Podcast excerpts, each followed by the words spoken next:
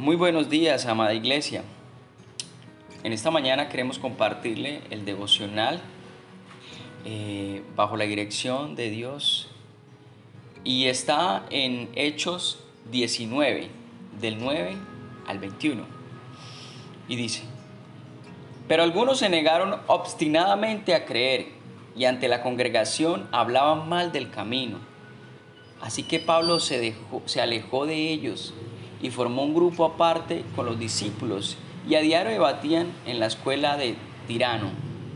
Esto continuó por espacio de dos años, de modo que todos los judíos y los griegos que vivían en la provincia de Asia llegaron a escuchar la palabra del Señor. Dios hacía milagros extraordinarios por medio de Pablo, a tal grado que a los enfermos les llevaban pañuelos y delantales que habían tocado el cuerpo de Pablo y quedaban sanos de sus enfermedades, y los espíritus malignos salían de ellos. Algunos judíos que andaban expulsando espíritus malignos intentaron invocar sobre los endemoniados el nombre de Jesús. Decían, en el nombre de Jesús, a quien Pablo predicaba. Les ordenó que, que salgan.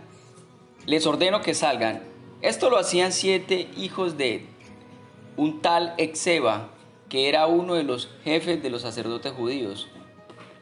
Un día el espíritu maligno le replicó, conozco a Jesús y sé quién es Pablo, pero ustedes, ¿quiénes son? Abalanzándose sobre ellos, el hombre que tenía el espíritu maligno los dominó a todos, los maltrató con tanta violencia que huyeron de la casa desnudos y heridos. Cuando se enteraron los judíos y los griegos que vivían en Efeso, el temor se apoderó de todos ellos y el nombre del Señor Jesús era glorificado. Muchos de los que habían creído llegaban ahora y confesaban públicamente sus prácticas malvadas. Un buen número de los que practicaban la hechicería juntaron sus libros en un montón y los quemaron delante de todos.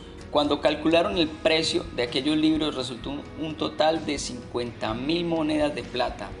Así la palabra del Señor crecía y se difundía con un poder arrollador.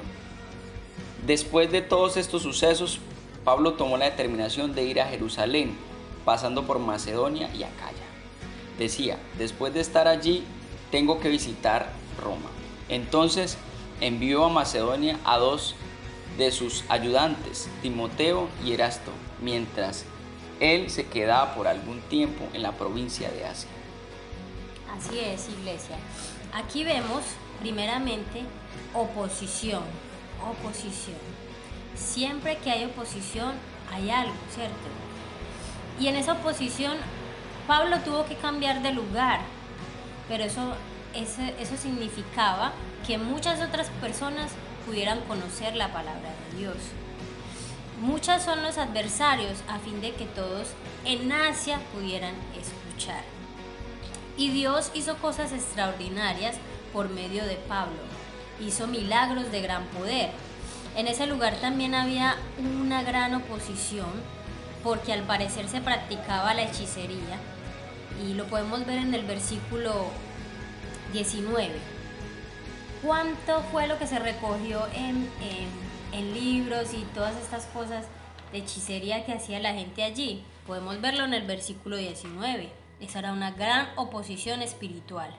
También en el contexto histórico nos dice que en ese lugar había un templo de Diana y la adoración relacionada con ella era satánica. Por eso Dios le otorgó poderes especiales a Pablo.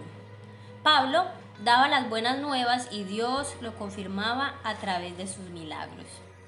Dice la palabra que algunos judíos intentaron expulsar demonios en el nombre de Jesús pero tras esto salieron con un intento frustrado, salieron avergonzados y heridos.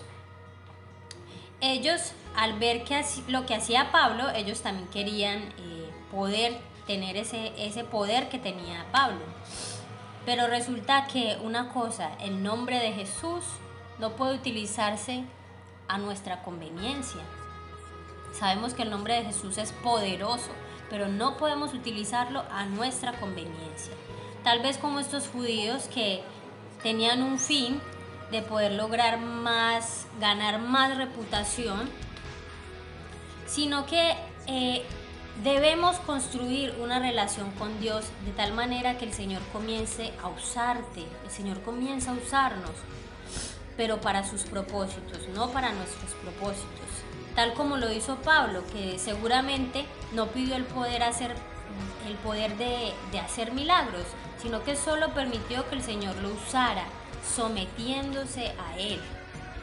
Pero como aquellos judíos no conocían realmente a Dios, entonces no estaban sometidos, por eso no tenían el poder ni la autoridad de poder expulsar esos demonios. ¿Cuántas veces vemos y aún nosotros mismos utilizamos el nombre de Jesús a nuestra conveniencia? Sobre todo ahora que estamos iniciando años eh, con propósitos, metas, sueños y, pensamos, bueno, este año sí voy a tener mi carro, voy a tener casa, voy a tener beca. En el nombre de Jesús sellamos todo eso y es muy común que todo el mundo lo hace. Pero no queremos comprometernos o someternos a Él. Creemos que todo lo que estamos eh, invocando lo vamos a lograr y créame que lo puede lograr. Pero ¿sabe qué? Todo esto que usted logre es en vano. Si en nosotros no habita lo más importante, que es la presencia de Dios y la autoridad de la cual el Señor nos está empoderando para poder vencer las guerras espirituales y enfocarnos en ser ganadores en un mundo espiritual, para que así podamos ganar también en un mundo tangible. Si es Padre amado, en este día, Dios, te pedimos, Dios, que nos des la oportunidad de tener la autoridad, Dios, para poder pedir en tu nombre. Lo principal es creer, Dios, es identificarnos como unos verdaderos hijos tuyos, Dios, ser esos adoradores en espíritu y en verdad, como lo manda tu palabra, Dios. Queremos, Padre, eh, cada día crecer más, Dios. Queremos eh, cada día poder lograr buscar tu reino y tu justicia, Dios, porque sabemos que lo demás es añadidura, Padre amado. Te pedimos, Señor, que aumentes nuestra fe, Dios, que aumentes nuestra pasión, Dios, que podamos creer cada día más, Dios, que tú puedes hacer obras maravillosas en nuestras vidas, Dios. Pero asimismo, Dios, nosotros también tenemos que creer, Dios, que, que hay una palabra, Dios, y que hay cosas que nosotros debemos de entender y seguir. Y simplemente no es invocar tu nombre por invocarlo, no es, no es invocar tu santo nombre en vano, Dios sino es tener esa autoridad, Dios, esa convicción de lo que nosotros estamos pidiendo, en lo que nosotros estamos creyendo, Dios. Padre, ponemos en tus manos, Dios, este resto de día, Dios, a toda la congregación comunidad cristiana de fe, Dios, a todos tus hijos que te adoran, que te buscan cada día, Padre, a nuestras familias, Dios, Ponemos en tus manos nuestra fe. Aumenta nuestra fe, Dios. Que podamos creer y que podamos decir con autoridad en el nombre de Jesús. Amén. amén.